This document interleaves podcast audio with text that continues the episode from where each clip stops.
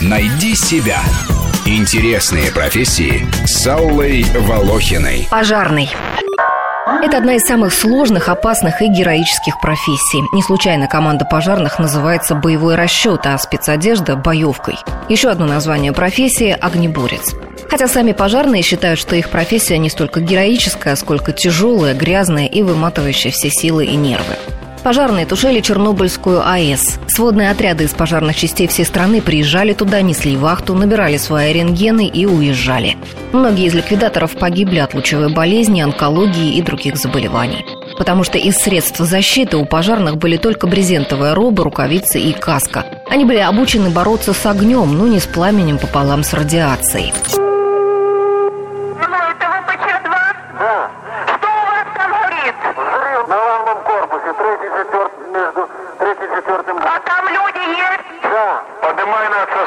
Тогда в Чернобыле была отработана тактика тушения пожаров на атомных объектах, не имеющая аналогов. Она стала достоянием мирового сообщества пожарных.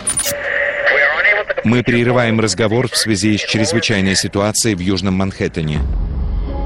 Огнеборцы работали и на месте терактов 11 сентября в Нью-Йорке, выводили людей из башен-близнецов, разбирали завалы – более 300 пожарных погибли там при исполнении своего долга и еще около сотни позже от болезней, вызванных токсичной пылью, поднявшейся от обломков зданий Всемирного торгового центра. Чтобы стать пожарным, необходимо быть готовым рисковать своей жизнью. Огнеборцу нужно иметь крепкое здоровье и физическую силу, ведь снаряжение весит около 30 килограммов, а с ним приходится быстро передвигаться, маневрировать во время тушения.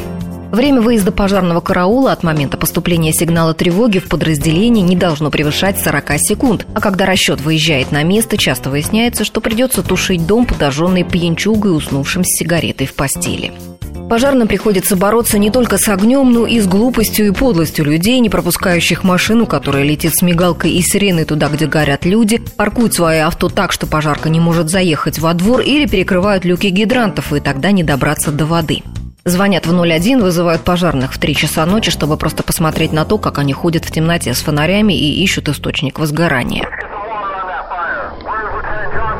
Хлопот пожарным иногда доставляют и пироманы, люди, имеющие болезненную тягу к поджогам. Они испытывают радость и облегчение, глядя на пожар, на то, как мечутся люди в огне. Некоторые пироманы потом помогают тушить огонь, который сами и запалили. В американском фильме «Обратная тяга» показан такой психически больной человек. Что ты сделал с той девочкой? Я сжег ее. Ты сжег ее. Что ты сделал с теми старушками? Я сжег их. А как насчет всего мира? Что бы ты хотел сделать с ним? Полностью сжечь.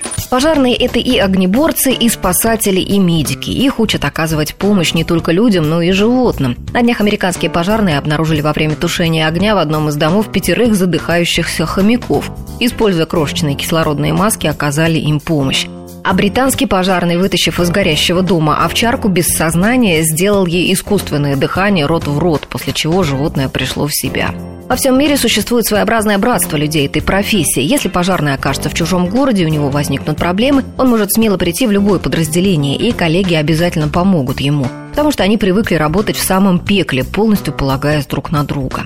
При такой трудной и опасной работе заработки у пожарных невысоки. По Москве мне встречались вакансии от 12 тысяч рублей. Но это в ведомственную противопожарную охрану. Для тушения же огня по городу зовут на зарплату от 35 тысяч. Пожарным дают ежегодную надбавку за выслугу лет и раннюю пенсию. Отпуск 45 дней. Карьерные перспективы, как у военного. Рост званий и занятия командирских должностей. Найди себя. Интересные профессии с Аллой Волохиной.